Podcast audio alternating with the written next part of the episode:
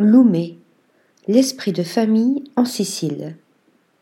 Tout a commencé par un véritable coup de cœur, celui de Prune Merlin, mais aussi de sa mère, de sa sœur et de sa tante, pour Ortigia, minuscule île dans le prolongement de Syracuse, face à l'Etna.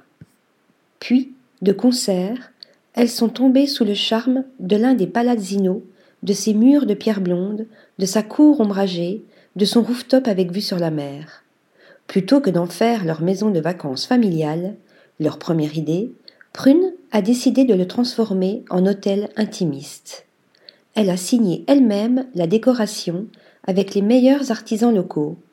Résultat, un joyeux patchwork de couleurs, motifs, matières et souvenirs chinés. Une vraie invitation au voyage, Lume, lueur en italien, a ouvert l'été dernier avec six chambres et suites, certaines avec une terrasse. Et Prune en a confié les clés à son cousin Anawa et son compagnon Ronan. Une belle histoire de famille et de passionnés. Article rédigé par Céline Bosset.